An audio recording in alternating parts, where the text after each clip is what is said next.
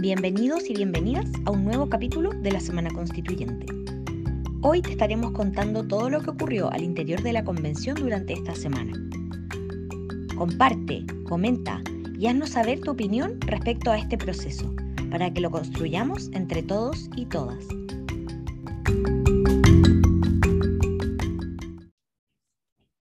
Ya estamos nuevamente por estos lados aquí con la Semana Constituyente, el podcast de Momento Constituyente, donde con mi compañero Juan Pablo Labra eh, hablamos un poco de cómo ha sido esta semana ya dentro de la convención, fuera de la convención también, que es de hecho más lo que pasó esta semana dado a la semana territorial. Mi nombre es Bárbara Pérez, soy voluntaria de esta bella organización y ahí desde, desde el sur me acompaña Juan Pablo. Es. Hola Bárbara, ¿cómo Todo bien, todo bien por acá. Em, bueno, como decía antes, esta semana no tuvimos ni plenos ni sesiones en comisión porque eh, tuvo lugar una nueva semana territorial. Juan Pablo, ya lo hemos comentado antes, pero ¿qué, qué es la semana territorial? Sí, en la semana territorial es una, una institución en el fondo que que también se adoptó desde el Congreso y es, en palabras básicas, que los convencionales vuelven a sus territorios. Recordemos que la convención tiene una gran participación de los territorios, de las regiones, de los distritos. Esta elección fue distrital. Entonces los convencionales, las y los convencionales se deben a sus distritos, volviendo eh, a, a sus lugares de votación, rindiendo cuentas públicas y así como como si uno ve Twitter, eh, puede ver las distintas iniciativas que generaron participación en cabildos, cuentas públicas virtuales, presenciales, en colegios, como vimos en la semana. Así es, así que esta semana mm, los convencionales no estuvieron dentro del, del ex Congreso eh, debatiendo y presentando cosas, sino que estuvieron abocados a sus territorios. Yo, por lo menos hablando ya desde de mis convencionales, no, no vi mayor movimiento, pero sí sé que hicieron cuentas públicas los convencionales del Distrito 10, eh, los de ya desde la centro izquierda hacia la izquierda, eh, hacen estas cuentas públicas conjuntas, eh, Joey Roa, Patricia Politzer, Jorge Baradit, Manuel Kortaski, em, eh, Fernando Atria, y hacen estas cuentas públicas que transmiten también por sus redes sociales, las hacen en algún punto de las distintas comunas del distrito que informan. Sé que hay algunos que hacen puerta a puerta también. Vi por ahí en las redes sociales de la convencional Constanza Schoenhout que estuvo haciendo eso. Jaime Baza hizo una, una cuenta pública mm, virtual. Acá en el distrito 19, que es mi, mi otro distrito porque yo soy de Chillán, pero vivo en Santiago, Botoya. Eh, sé que mm, eh, Carolina Sepúlveda, que de hecho ya la, entrevistamos una vez en el Constitulate, estuvo paseando por la, por la región, dando cuenta pública y en distintas actividades en, en las distintas comunas, obviamente. Estuvo a Canchillán, fue a Quillón, fue a San Fabián. Y así los distintos convencionales todavía, dependiendo de cuándo se suba esto, eh, esperemos que sea hoy o mañana, hoy viernes o mañana sábado, lo más probable es que todavía hayan un par de actividades.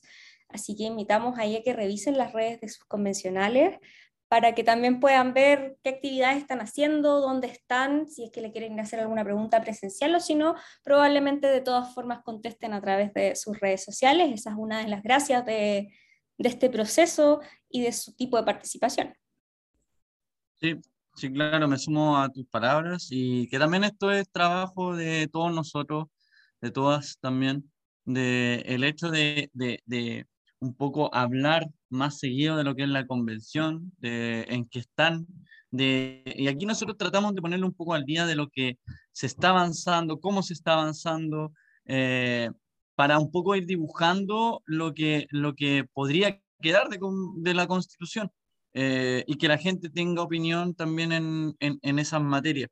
Como decías tú, Elsa Labraña en colegio, eh, Mauricio Daza en una, en una cuenta pública virtual y ahora estaba viajando, en, cruzando el, eh, eh, por mar. entonces, los convencionales y las convencionales se están moviendo harto, por mencionar algunos. yo sé que muchos se quedan un poco eh, quedamos, quedamos al debe porque hay varios que se están organizando. Y me sumo a lo que dice Bárbara, tratar de seguirlo en sus redes personales, eh, donde suben sus cronogramas, suben lo que, lo que vienen haciendo. Así que eh, nada más, eso, sumarme a esa la semana territorial, ese es el objeto, pedirle cuenta a las autoridades que elegimos y en qué está su trabajo, llámese de la comisión, llámese del pleno, llámese de las iniciativas eh, de eh, norma eh, constituyente o las iniciativas populares de norma, que es un poco también las cosas que vamos a hablar en un rato.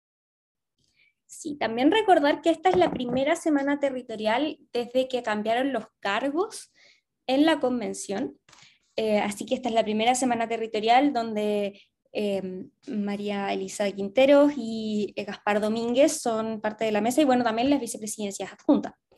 Eh, hablando de vicepresidencias adjuntas, si hay algo de actualidad que hay que comentar, que es este acuerdo al que llegó la, la bancada, que no es bancada porque está igual dividida entre dos, de eh, Vamos por Chile, con respecto a, este cupo que, que, quedaba aún o sea, quedaban dos, pero hay, una, hay, un conglomerado que todavía no llega a acuerdo, eh, de las vicepresidencias adjuntas. Juan Pablo, no sé si estuviste pendiente de eso, yo un poquito.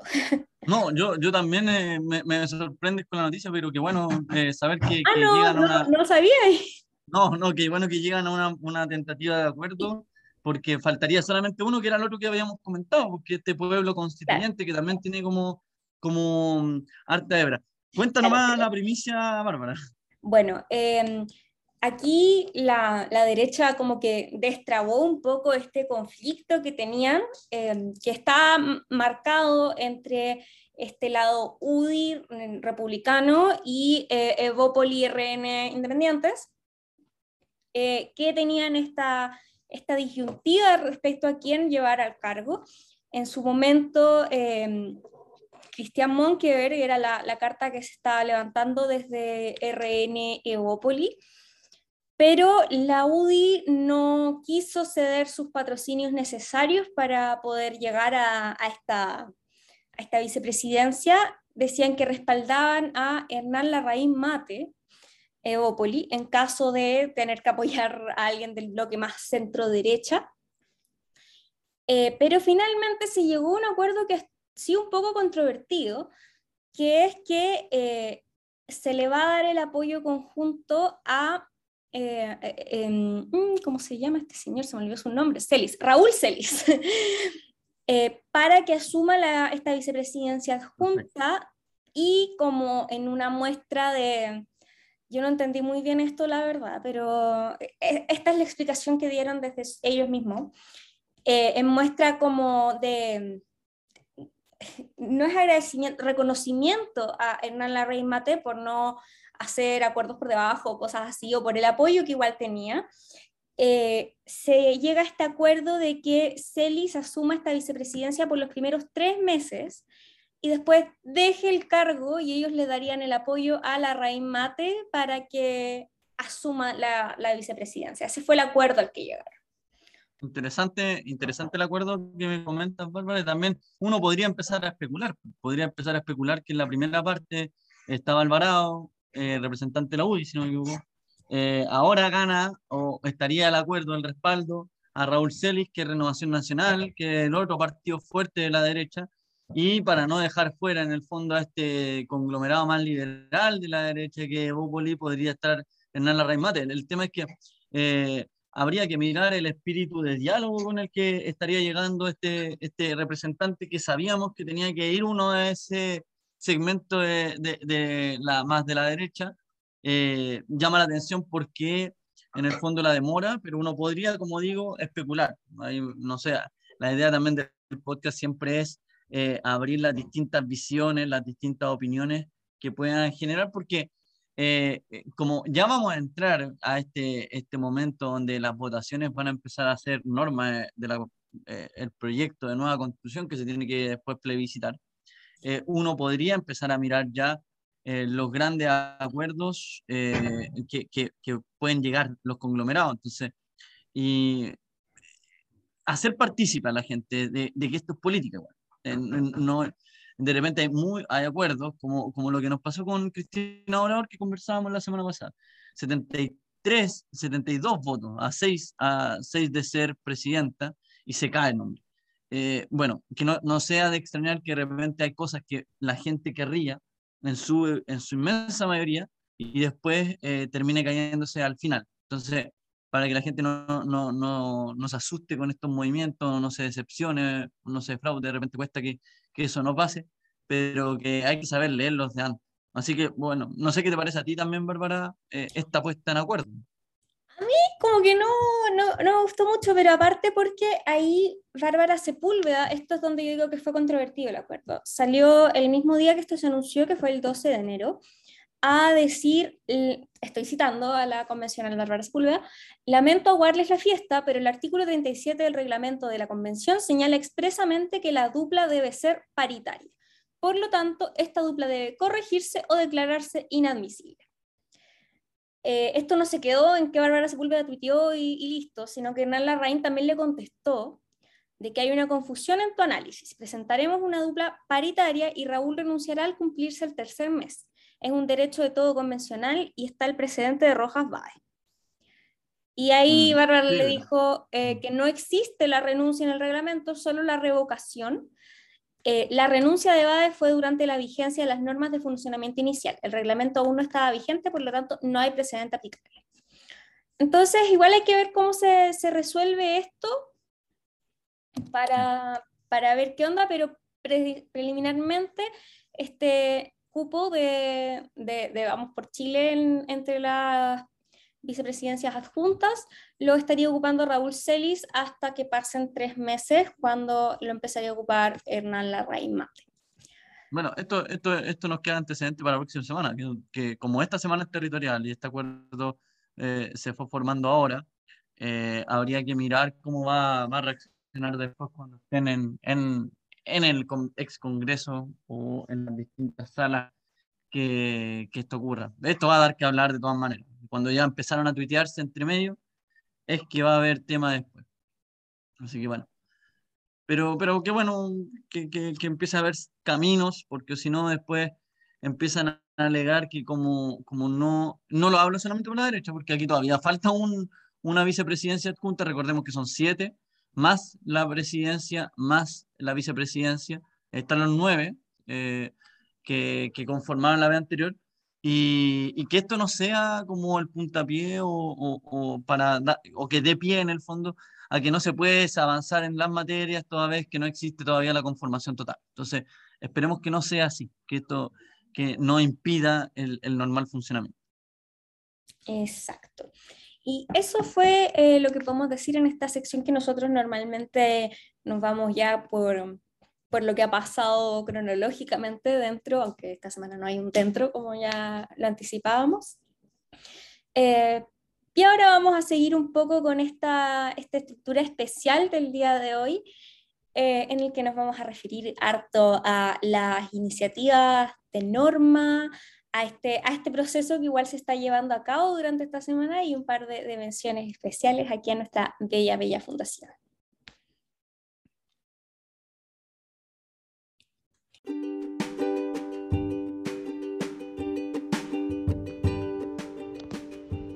Ahora escuchas el especial de la Semana Territorial en la Semana Constituyente.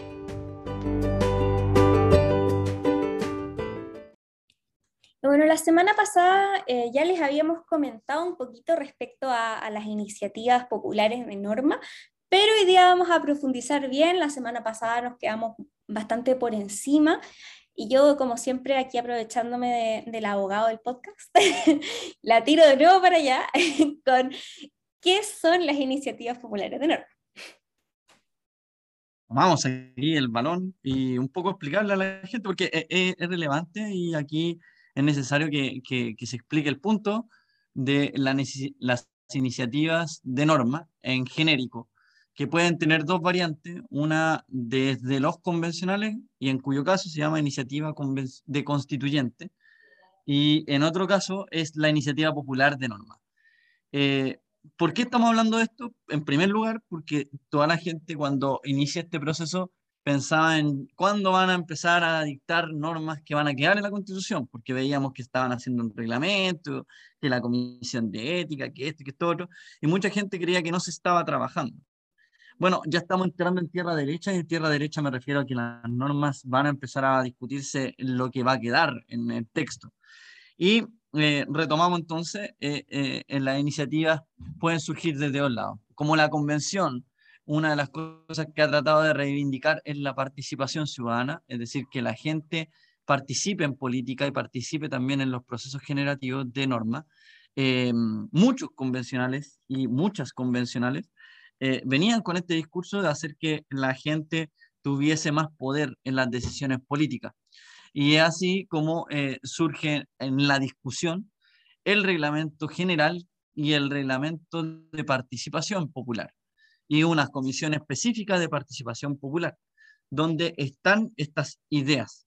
La iniciativa constituyente es cuando eh, es una instancia en la que se plantea un tópico de, eh, de norma, una, una, una, propuesta de norma patrocinada por convencionales, es decir, desde dentro, es como una generación de norma intra o ad intra. Y eh, la iniciativa popular de norma eh, es una iniciativa que viene desde fuera, como ad extra, si se quiere. Y eh, la gente es la que propone. Y aquí tenemos plazo. Bárbara ya lo señalaba en la, semana pasada. Tenemos plazo en que la gente puede presentar. Uno ingresa a la página, ya vamos a dar los sitios web para que puedan visitarlo. vamos a ver si es que cuando subimos el podcast también los copiamos en el pie de, de, la noticia. Pero eh, eh, si uno entra a convencionchile.cl o entra directamente a la, al link de participación, eh, uno puede ingresar una, una propuesta de norma. Y ahí la gente va a empezar a firmar. Y cuando logre 15.000 o más firmas, que era lo que Bárbara señalaba la semana pasada, la norma va a tener discusión en la comisión. Porque luego de que se reciben las la, iniciativas de norma, ya sea de convencional constituyente o ya sea de norma popular, la, la, mesa es quien en el fondo va a designar y va a derivar a la comisión específica que va a entrar a conocer y va a entrar a votar.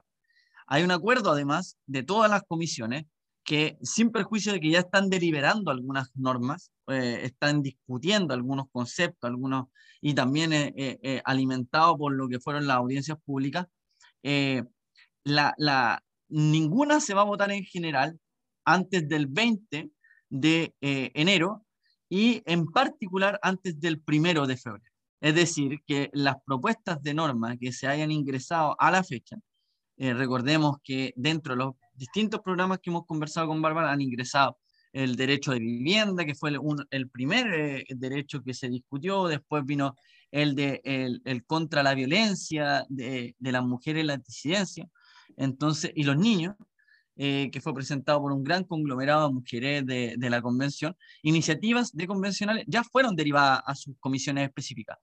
Pero sin perjuicio de que se están discutiendo, el compromiso es a no votarlos en general, es decir, en la norma completa, eh, en, antes del 20 de enero, y en particular, es decir, artículo por artículo que pueda tener la iniciativa de norma antes del primero de febrero. No sé si por ahí explico, Bárbara, un poco lo, lo, que, lo que nos trae en materia. Sí, y una cosa que, hay que hacer como la salvedad y recalcarla muchas veces es que el hecho de que una norma, o sea, una iniciativa de norma, obtenga más de 15.000 firmas, no quiere decir que eso sí o sí va a estar en la Constitución. Eh, creo que el mejor ejemplo que para mí se me ocurre para decir que esto es imposible es el hecho de que la primera iniciativa popular de norma en juntar las firmas fue la iniciativa Será Ley, que eh, es para garantizar los derechos sexuales y reproductivos de las mujeres, poniendo este énfasis en el aborto.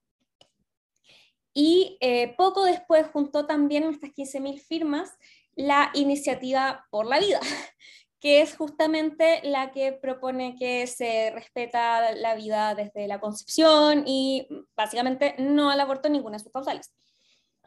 Eh, no puede ser que ambas estén en la, en la Constitución.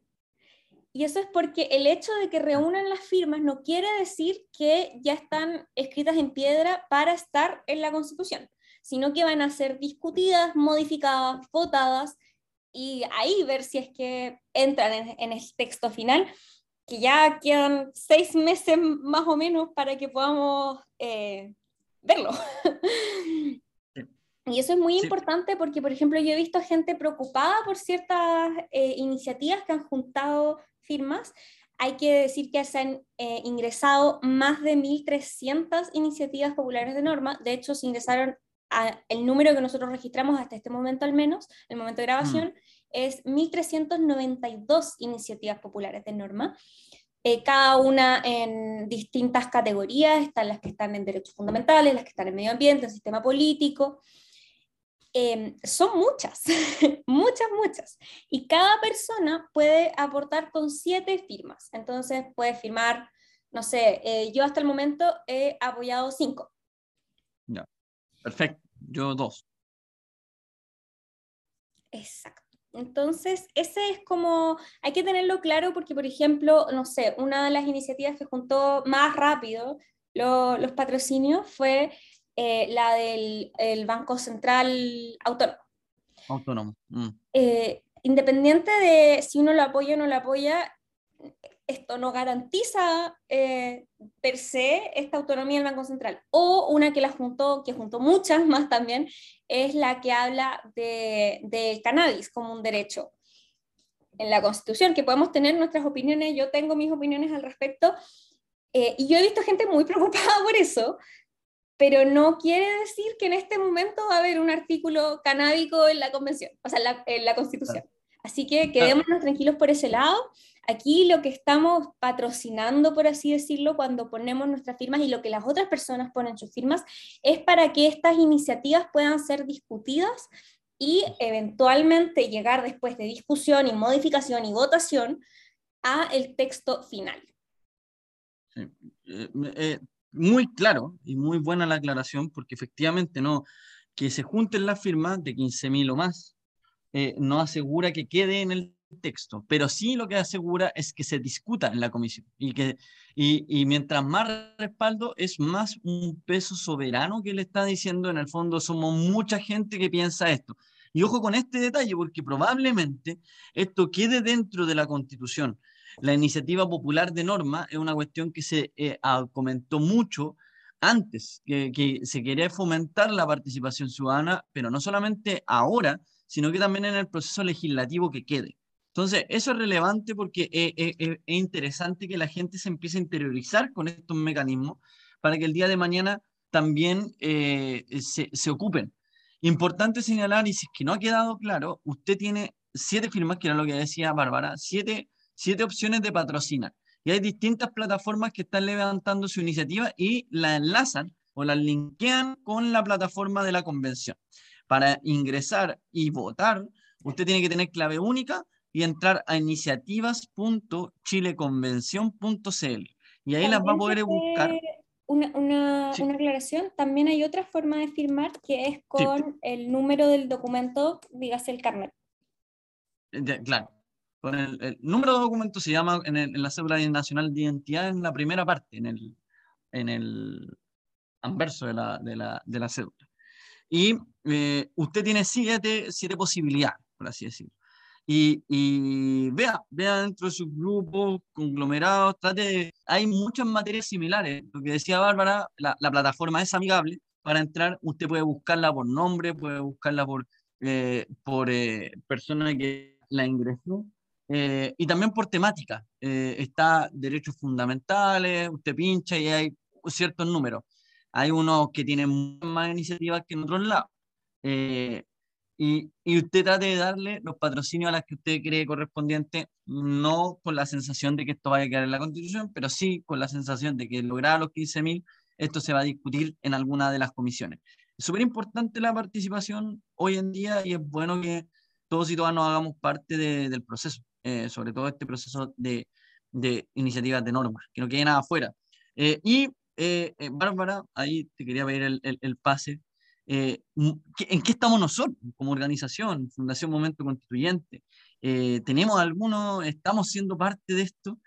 ¿qué, ¿Qué nos dice la plana de la fundación?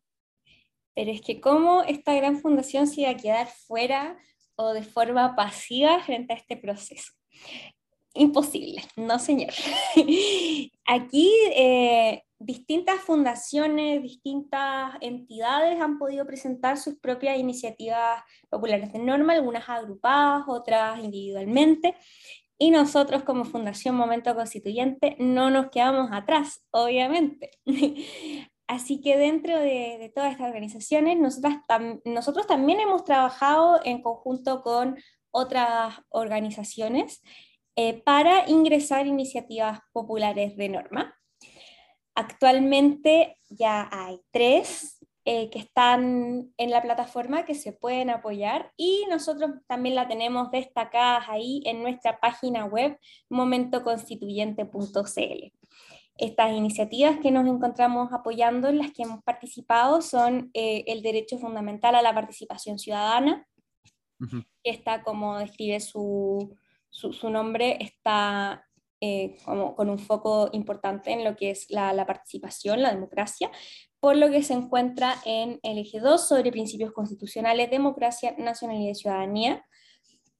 Eh, tenemos también participación ciudadana como principio en la, eh, ah, en la nueva constitución. Se me trabó la lengua, perdón. esto está en derechos fundamentales y por una educación integral de calidad, inclusiva, equitativa y gratuita. Sí, ahí solamente mencionar que en un caso es como derecho, que estaría integrando eh, el apartado de los derechos fundamentales, la participación ciudadana y el derecho a la educación. Eh, yo lo firmé. Eh, sí, yo quiero, quiero, señalarlo, porque está muy bien redactado, creo que comprende muy bien la lógica. Aquí hay muchos temores respecto al derecho a educación. Actualmente tenemos el derecho a la educación y la libertad de enseñanza, eh, y creo que eh, eh, junta muy bien ambos en, en, este articulado que se está proponiendo. Así que vayan a echarle un vistazo. Y en respecto de participación ciudadana, en, en, un caso es como derecho y en otro caso es como principio. Y como principio está inserto en el primer o, o dentro de los primeros capítulos que va a quedar en la nueva constitución. Y hay una comisión específica que ve los principios constitucionales.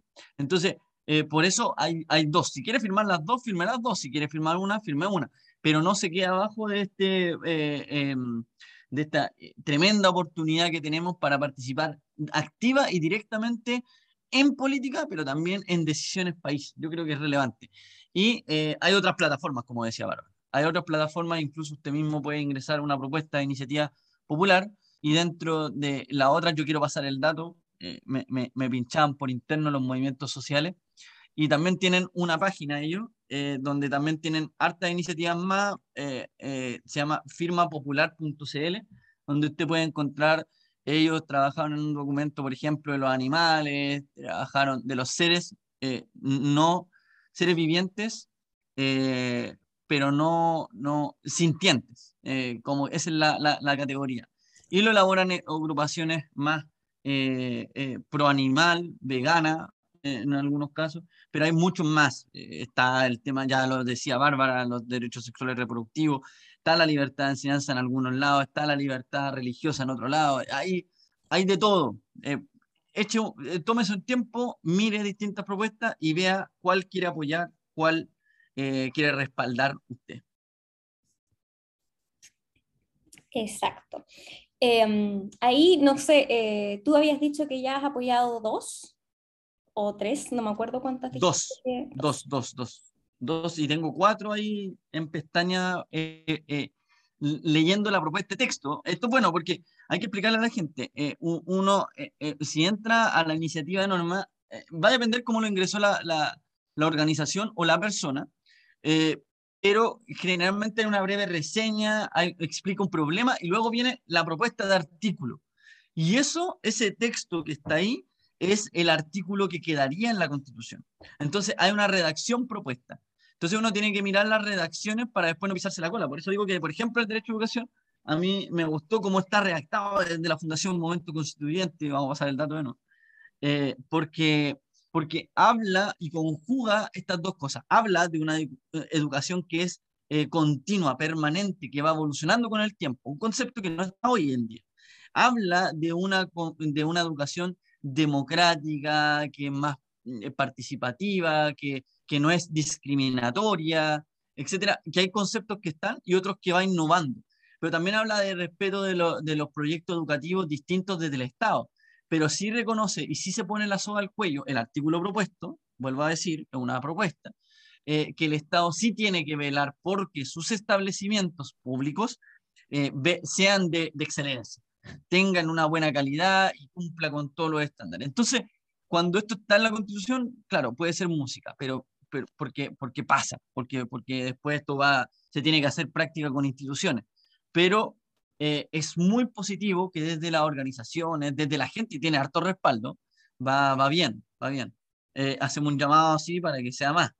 Pero, mm, pero bueno, eh, yo, a mí me gustó el articulado, por eso lo firmé. No sé, Bárbara, tú cuáles y cuáles te gustan de tus propuestas también para que las comentemos y la gente tenga una mayor amplitud de, de otras cosas que se están discutiendo. Mm, yo hasta el momento ya he apoyado, estoy buscando mis apoyos, porque aquí cuando uno, eh, cuando uno firma, cuando uno apoya, eh, tiene también esta, esta parte donde están como tus apoyos. Em, pero yo la primera que apoyé fue eh, Será Ley, justamente porque creo que está bien redactada, para mí también es algo que es, es necesario, es primordial. Y em, obviamente las que apoyamos como, como momento constituyente también ya, ya, tienen, ya cuentan con mi firma. Creo que también es importante eh, que hay muchas propuestas que son parecidas entre sí, que el, el, fondo es el mismo, pero el texto es distinto. Así que hay que, hay que revisarlas bien, bien si no hay otra similar, si es que no hay otra que lo propone mejor, eh, al momento de, de firmar. Y también hago la invitación de promocionar harto este, e-, este proceso. Eh, hay plazos, como bien decíamos antes. La idea es que estas iniciativas puedan tener amplios apoyos para llegar a ser discutidas. Así que eso, eh, mi gente, háganse, háganse parte. Y ahora ya con eso vamos cerrando esta, esta sección especial de hoy.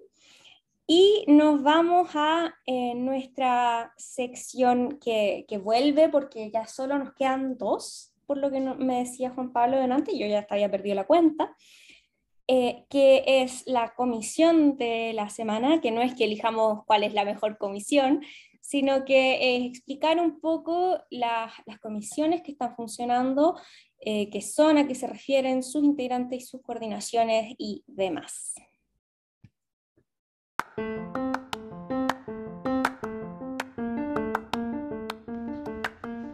A continuación te contamos cómo funcionan cada una de las comisiones temáticas de la Convención Constitucional.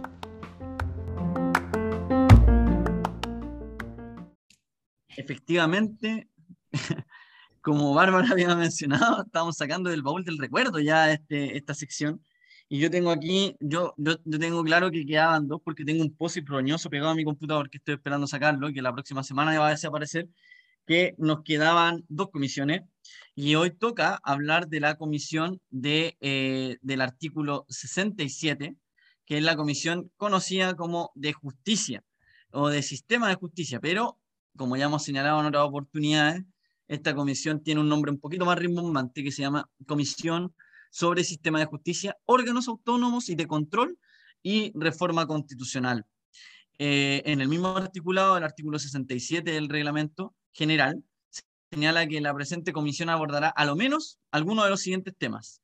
Y luego se encarga en eh, determinadas letras de señalar cuáles son esos tópicos en, eh, hasta la letra N. Vamos a mencionar algunos nomás. Aquí se está discutiendo el poder judicial como gran tópico y sistema de Justicia Constitucional. Eh, hoy tenemos la Corte Suprema, la Corte de Apelaciones, los Tribunales Ordinarios de Justicia, y que tienen algunas facultades. Eh, principalmente se ha discutido en torno a la elección de los magistrados que lo va a hacer y se está pensando en crear un órgano distinto. También está el Ministerio Público, que es más conocido como la Fiscalía, quien investiga Se ha planteado también el tema de una defensoría de los pueblos, de la naturaleza, eh, justicia local, pluralismo jurídico y, bueno, justicia ambiental, entre otras.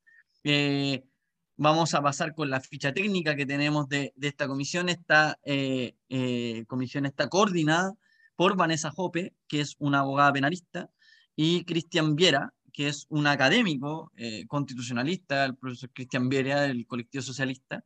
Eh, como enlaces transversales, habría que confirmar, ahí yo estoy, a la espera de, de, los amigos de la neta, si es que nos confirman que Ingrid Villena y Luis Alberto Jiménez, entiendo que no, ya dejaron de serlo, eh, pero ellos fueron los primeros elegidos dentro del enlace transversal. Y también estoy a la espera de la confirmación, pero de momento eh, eh, los participantes de esta comisión en la Comisión de Participación Popular serían Tomás Laibe, que actualmente integra la mesa, y Carol Baum. Esta es la comisión de la semana. Interesante, hay unos convencionales, a mí, por ejemplo, está el convencional Mauricio Daza, que está metido acá y que, que está con arte tópico. También está dentro de los distintos convencionales Rodrigo Logan, que están trabajando en esto, de los que yo más foco le pongo. Em, interesante, eh, creo que se está caminando en, eh, en, la lógica de cambiar el sistema de nombramiento de los jueces, que creo que le hace muy bien al sistema en general. Eh, y aquí se discutió, por ejemplo, el Banco Central, dentro de otras cosas. Así que eh, los que estén interesados ahí, aquí eh, hicieron en algún momento, en algún podcast que nosotros tuvimos con Bárbara, señalamos como noticia de la semana que esta comisión está recibiendo a grandes personeros de eh, la administración pública, precisamente porque aquí está la discusión. Ellos recibieron al fiscal nacional, ellos recibieron a la Contraloría General de la República, ellos recibieron al presidente del Banco Central, a los consejeros del Banco Central, y es por esto, es porque en esta comisión se cocina, comillas, o se discute, si es que no les gusta la palabra, se discute eh, estos tópicos. Con esto eh, hago el cierre de la comisión de la semana. Una pequeñita corrupción, que es que Cristian Viera, si bien no fue electo por un cupo eh, de ellos, sí ahora forma parte de la bancada del Frente Amplio dentro del, de la convención o por lo menos así, así lo ha dejado en claro desde, desde el inicio, de hecho, como que le duró dos días eh, de, de, otra bancada. un, eh, buen, un buen convencional, nosotros lo, lo, destacamos en su oportunidad como el convencional de la semana, así que saludos y respetos para el profesor. Sí, si quiere venir al Constitulate, que nos avise. Ojalá, ojalá. Em, a mí me pasa con esta comisión, que creo que lo he dicho con las anteriores, pero con las anteriores igual entiendo un poquito más, pero con esta me siento súper ignorante. Así que para mí este resumen de, de Juan Pablo siempre es maravilloso y obviamente también me voy a poner a, a, leer por fuera, porque es importante saber estas cosas y a veces uno no sabe de todo. Eh, y esta es una de las muchas, o sea, no tantas, bueno, de las comisiones que funcionan en la convención, que se encuentran trabajando y que ya pronto vamos a ver cómo empiezan sus discusiones en particular, en general sus votaciones, eh, que además ya tenemos un poco este precedente de cómo fueron los funcionamientos por comisiones para los reglamentos. Así que ya sabemos un poco cómo es este sistema de trabajo y por lo menos aquí desde nuestro humilde podcast estamos emocionados por ver cómo, cómo se va desenvolviendo. Con esto ya llegamos al final de este capítulo especial de la Semana Constituyente. Eh, no se olviden de revisar los anteriores si es que no los han escuchado, si es que están un poco descolgados, se les olvidó lo que ha pasado, pueden ahí escuchar la Semana Constituyente en Spotify, están todos los capítulos. No se olviden de marcar que les gustó, eh, si es que les gustó, obviamente, eh, y seguirlo para que eso igual nos ayuda a llegar a más gente, compartirlo también siempre viene bien. nuestra idea es poder seguir aquí informando lo más posible y ojalá que llegue a la, a la mayor cantidad de gente posible. Pueden también seguir todas las cositas que hacemos eh, como momento constituyente en nuestras redes sociales. Ya vamos a inaugurar una, una nueva uno de estos días, ahí la dejo.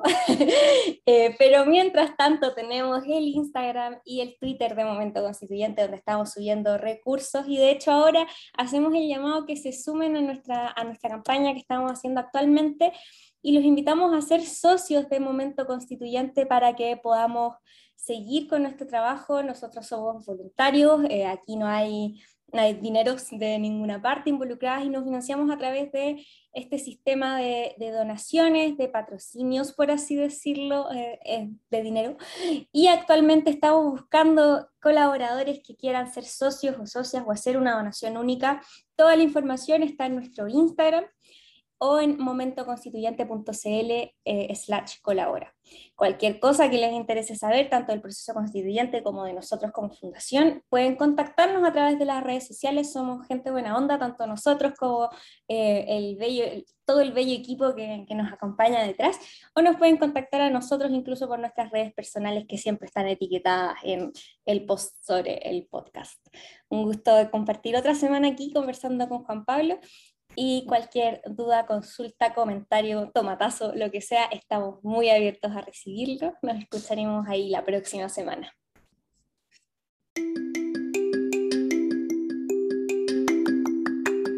Gracias una vez más por ser parte de este capítulo de la Semana Constituyente. Te recordamos que todas las opiniones vertidas en este programa son de exclusiva responsabilidad de quienes las emiten y no representan necesariamente el sentir o pensar de momento constituyente. Nos vemos la próxima semana.